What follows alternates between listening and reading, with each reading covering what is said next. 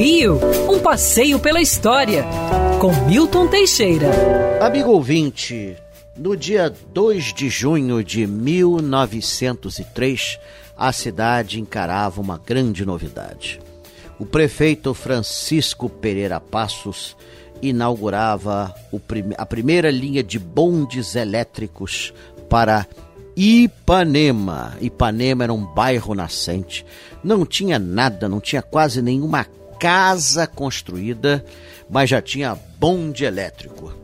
O bairro de Ipanema era, foi fundado em terras pertencentes ao, ao Barão de Ipanema, José Antônio Moreira Filho.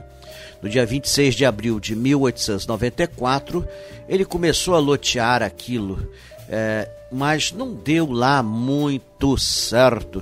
Ele chegou até a fazer uma linha de bondes puxados a burro sobre trilhos de madeira para atrair os possíveis compradores. Mas só com a inauguração do bonde elétrico é que Ipanema floresceu.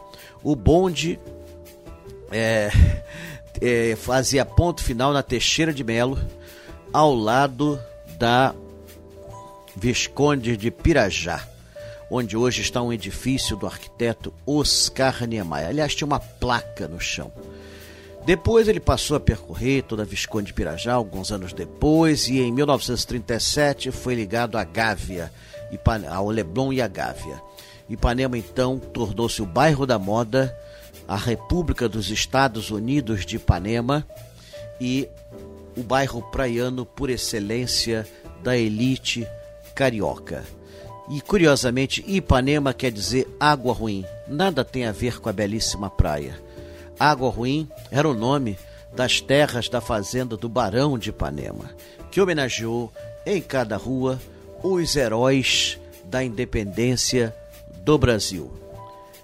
E mais recentemente, uma delas mudou de nome para Vinícius de Moraes, para exaltar o poetinha que cantou o bairro em suas poesias e músicas.